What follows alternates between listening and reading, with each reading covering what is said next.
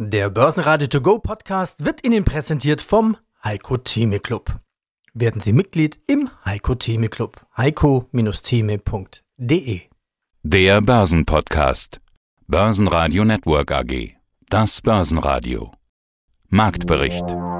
Im Studio Sebastian Leben und Peter Heinrich. Außerdem hören Sie Vermögensverwalter Nikolas Kreuz von Invios zur Börsenpsychologie, die Guster Chefvolkswirt Thorsten Polleit zum überschätzten US-Dollar und unterbewerteten Gold, zu den Zahlen von Mensch und Maschine Chairman Adi Drodlev, zu Neo-Brokern André Wolfsbein von Freedom Finance und zum vollautomatischen Handelssystem von MSA Systems Geschäftsführer Sascha Müller. Sie hören Ausschnitte aus Börsenradio-Interviews. Die vollständige Version der Interviews finden Sie auf börsenradio.de oder in der Börsenradio-App. Wenig überraschend ist der Mittwoch vor der EZB-Sitzung nicht allzu ereignisreich im DAX. Nachdem es zunächst nach weiteren Gewinnen aussah, drehte der DAX am Mittag ins Minus und blieb da auch. Schlusskurs 13.281 Punkte und minus 0,2 Prozent. Der ATX in Wien gab minus 0,5 Prozent ab auf 2.936 Punkte. Die Anleger halten sich zurück vor der EZB-Sitzung. Außerdem soll ab Donnerstag ja wieder Gas durch die russische Pipeline kommen. Ob und wie viel ist allerdings noch unklar und sorgt damit für weitere Unsicherheit. Nikolaus Kreuz, CEO von Invios. Es war ja ein furchtbares Börsenhalbjahr, oder? Man muss fast 50 Jahre zurückblicken manche Anleger haben es bestimmt schwer. Was heißt das eigentlich psychologisch? Nicht alle Indizes sind schlimm, aber manche Kurse sind katastrophal gewesen. Ja, in der Tat. Also alle Leitbörsen, die bekannten, haben letzten Endes zweistellig negativ abgeschlossen. Wir sind technisch in, in vielen Bärenmärkten drin. Ich glaube, da gibt es viel Frustration und Dissonanzen nennt man das in der Wahrnehmungspsychologie.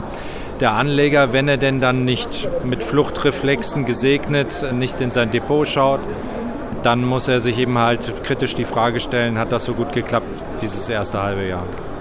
Okay, Sie kaufen, Sie investieren. In welche Branche investieren Sie momentan? Nennen Sie doch mal ein paar Namen. Wir haben derzeit Cash und zwar zu über 75 Prozent. Cash halten wir. Ich finde das auch. Es ist äh, etwas, was ich aus meiner vergangenen 36-jährigen Erfahrung äh, sehr, sehr selten hatte. Eigentlich gar nicht. das heißt, Sie kaufen momentan gar nicht? Sondern Sie, Sie, Sie wir gucken. Der, wir, wir, hedgen, äh, wir hedgen einen Teil unseres Aktienexposures noch ab, was wir aufgrund der besonderen Anlagebedingungen der allgemeinen Anlagebedingungen notwendigerweise benötigen, nämlich diese 25% Beteiligungsquote bei Mischfonds und in unseren Mischfondsstrategien, sodass wir derzeit fast 80% außerhalb des Marktes äh, sind. Also mit 75% Cashquote, um 5% haben wir noch Aktienexposure abgesenkt, sodass wir nur zu 20% im Markt sind. Und aufgeteilt ist es im Bereich dort, wo Produktivität nach wie vor entsteht, Emerging Market, mit einem breit anlegenden Aktienfonds. Und dann haben wir entsprechende Short-ETFs auf den DAX, auf den Eurostox und auf den S&P 500 und den MSCI World. Und da sehen Sie, wir haben auch keine Glaskugel. Wir sind momentan nicht bereit, irgendeinen Branchentrend oder Themenrisiko einzugehen, weil der Markt einfach unübersichtlich ist. Momentan will der Markt einfach weiter Richtung Süden laufen. Mein Name ist Thorsten Polleit, ich bin der Chefvolkswirt der Degussa. Und außerdem sind Sie Autor des Degussa Marktreports und in der aktuellen Ausgabe lese ich, dass ein Satz, den man oft hört, so gar nicht stimmt. Zum Beispiel starker Dollar, schwacher Goldpreis bzw. schwacher Dollar, starkes Gold. Herr Polleit, wie ist es denn richtig? Ja, das ist tatsächlich häufig zu hören, dieser von Ihnen jetzt äh, gesagte Ausspruch. Wenn der Dollar stark wird, dann wird das Gold schwach. Aber wenn man sich die Daten genau ansieht, dann erkennt man, dass das so nicht stimmt. Also beispielsweise in der Zeit von etwa 2008 bis heute kann man beobachten, dass der Außenwert des US-Dollar im Trendverlauf deutlich aufgewertet hat. Das sieht man jetzt ja am äußeren Rand, auch insbesondere gegenüber dem Euro oder dem japanischen Yen. Da ist also eine starke Aufwertung äh, in jüngster Zeit geschehen.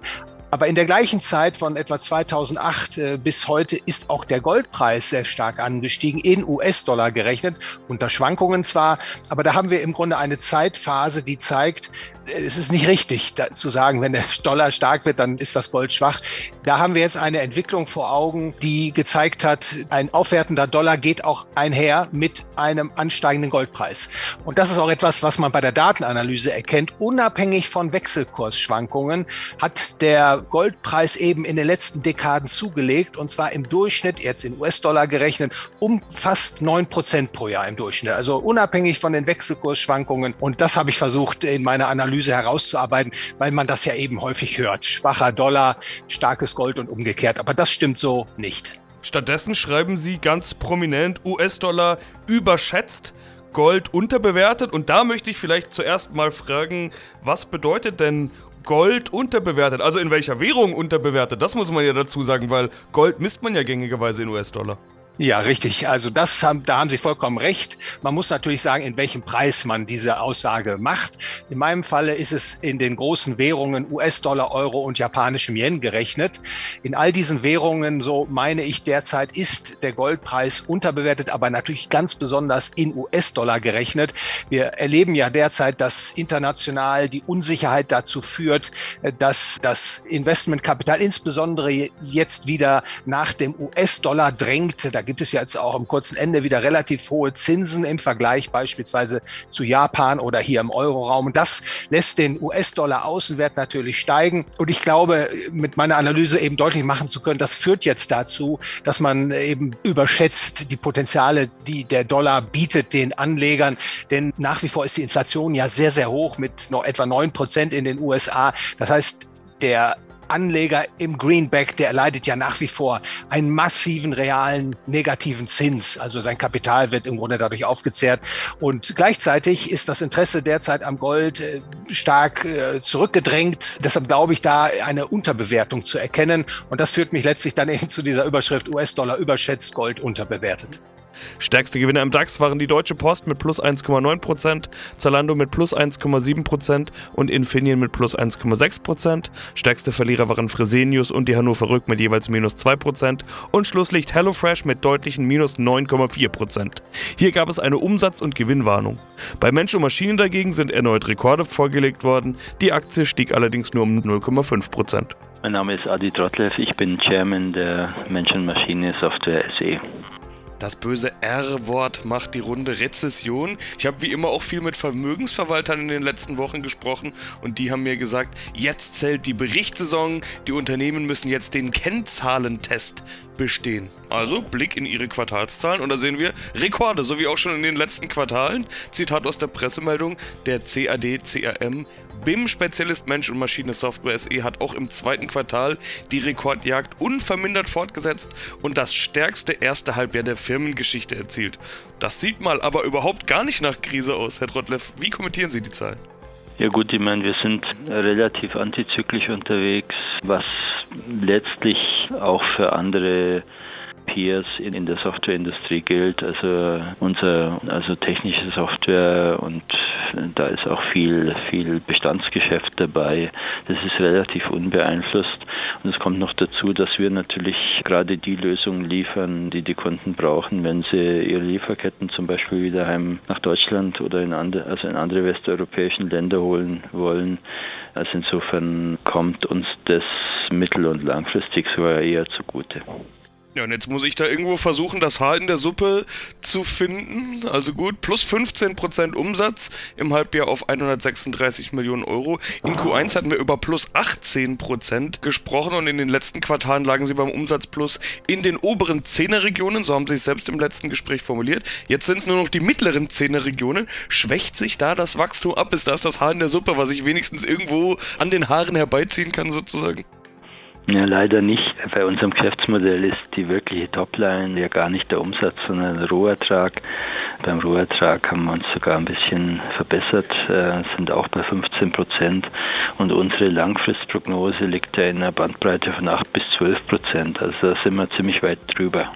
Ja, und auch das EBIT ist stärker gesteigert worden, plus 23 Prozent auf 18,5 Millionen Euro. Wir haben jetzt schon oft über Skalierbarkeit und solche Dinge gesprochen, also mehr Umsatz bringt dann überproportionalen Gewinn. Jetzt aber doch dieses noch mehr Gewinn bei offenbar doch nicht noch mehr Umsatz plus, also eben kein Umsatz plus in den oberen 10er Regionen, wie ich es ja gerade vorher gesagt habe. Wie kommen dann diese plus 23 Prozent zustande? Ganz einfach, wie es auch die letzten Jahre schon war. Wir sagen einfach, also wenn man die Kosten bei zwei Drittel der Rohertragsteigerung Preissteigerung hält, dann kriegt man einfach hinten überproportionale Gewinnsteigerungen und so arbeiten wir. Und das ist eben bei uns ja im ganzen Konzern so. Also jede einzelne Einheit hat es verinnerlicht äh, und das funktioniert halt im Allgemeinen sehr gut und in Krisen sogar noch ein bisschen besser. Schönen guten Tag, werte Zuschauer. André Wolfsbein, heute schon fast traditionell beim Börsentag mit dem freundlichen Peter, heute in München. Jetzt rauschen ja die Börsen runter. Das heißt, der eine oder andere geht raus aus dem Markt, weniger Umsatz und äh, ja, äh, Discount-Broker, Fintechs wie Klarna, PayPal, Nuri, die haben richtige Probleme. Aber also äh, apropos Klarna, also Klarna hat noch vor einem halben Jahr äh, eine Marktcap gehabt von 48 Milliarden, jetzt sind es nur sechs. Ja.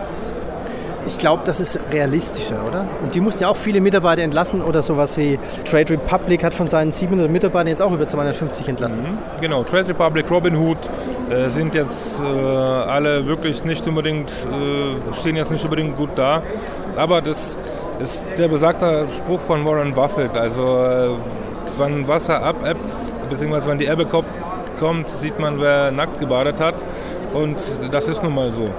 Die Market Maker, sowohl die äh, Neobroker, die ja wirklich an alle Nahrungskette äh, hängen, die haben weniger Flows, das wird weniger gehandelt. Das hat ja nicht mal damit zu tun, dass die Märkte gefallen sind. Es hat einfach nur weniger zu tun, dass es wenig, weniger gehandelt wird durch die Menschenpsychologie etc. Also dann äh, handle ich lieber gar nicht, was ich gar nicht so verwerflich finde. Und äh, dementsprechend haben die weniger Flow und äh, weniger, ja. weniger Geld. Jetzt kommen wir natürlich auf Freedom Finance zu sprechen. Wie macht ihr denn? Wir machen es, wie gesagt, ganz klassisch. Also wir machen das, äh, wir klären, klären und klären alles an der Börse. Mhm. Und an welchen Börsen? abhängig davon, was du handeln möchtest. Also ob das jetzt Xetra ist, beziehungsweise ob das jetzt die NICE ist oder die CME kommt oder LSE, je nachdem, was man handelt. Also wir sind da auch international unterwegs, wobei bei uns leider Gottes keine kanadischen Werte darstellbar sind und auch keine skandinavischen Werte. Zum Beispiel mein Lieblingskind, die Tomra Systems, ja, also diese Pfandautomatenaufsteller, also Flaschenpfandautomatenaufsteller, kann man bei uns nicht handeln. Okay. Da könnte ich jetzt drauf verzichten, würde ich mal sagen. Es gibt bestimmt Alternativen. Wenn du die Performance siehst, also solltest du lieber nicht. Guten Tag an alle Hörer. Mein Name ist Sascha Müller und bin generell Geschäftsführer von MSA Systems UG wie auch der MSA Systems Capital GmbH und Rechtsanwalt in selbstständiger Tätigkeit. Und wir dürfen uns heute im Rahmen der MSA Systems vorstellen und Ihnen etwas über unsere Handelssysteme erzählen. Genau das wollen wir tun. Handelssysteme. Bei Ihnen auf der Website lese ich den Satz Vermögensaufbau im Schlaf. Das klingt zu schön, um wahr zu sein. Es geht um vollautomatisierte Systeme bei Ihnen. Also am Ende irgendwie doch Vermögensaufbau im Schlaf für den Kunden, oder? Ja, für den Kunden im Endeffekt schon. Schon alleine aus dem Grund, da er natürlich, wir arbeiten mittlerweile mit einer Vermögensverwaltung zusammen, sodass sein Geld natürlich für ihn verwaltet wird, sodass er keine Arbeit mehr damit hat. Selbst wenn er die Systeme selber in Anführungszeichen handeln würde, da sie, wie Sie schon sagten, vollautomatisiert sind, ist es so, dass der Kunde tatsächlich einfach nur noch sein Geld zählt, mehr oder weniger und nicht aktiv am Markt tätig sein muss, um sein Geld zu vermehren. Hm, stattdessen machen das die Systeme. Was genau machen die Systeme? Also was können die? Das ist eine tolle Frage. Im Endeffekt sind sie so entwickelt, dass sie eben vollautomatisiert an den internationalen Finanzmärkten agieren. Das heißt, sie setzen selbstständig die Positionen natürlich immer mit einem Stopp versehen und haben mehrere verschiedene Ausstiegsszenarien implementiert, sodass diese auf die Eventualitäten, die eben am Markt eintreten können, vorbereitet sind und dementsprechend auch agieren. Das ist im Endeffekt natürlich das, was ein automatisiertes System leistet.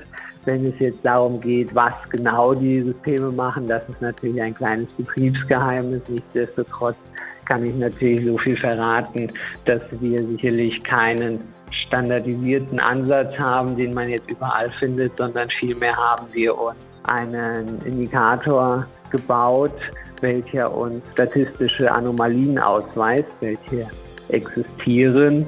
Beispielsweise jetzt ein stupides Beispiel gemacht, wenn man sich einen Chart über einen längeren Zeitraum ansieht und unseren Indikator drauflegt, dann sieht man eben beispielsweise von Stunde X bis Stunde Y fällt der Markt durchschnittlich um zwei Pips, sagen wir mal.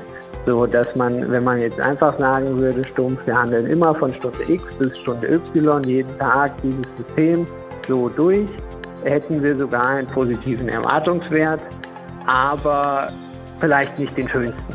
Und dann sind wir eben hergegangen und haben gesagt, okay, das ist unser positiver Grunderwartungswert.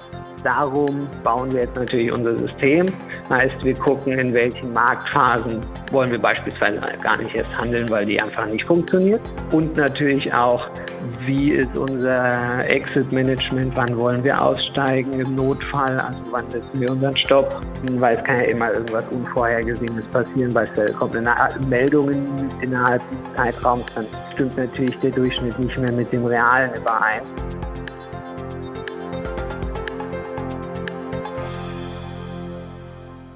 Börsenradio Network AG Marktbericht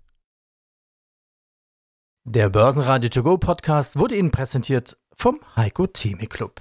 Werden Sie Mitglied im Heiko Theme Club. heiko-theme.de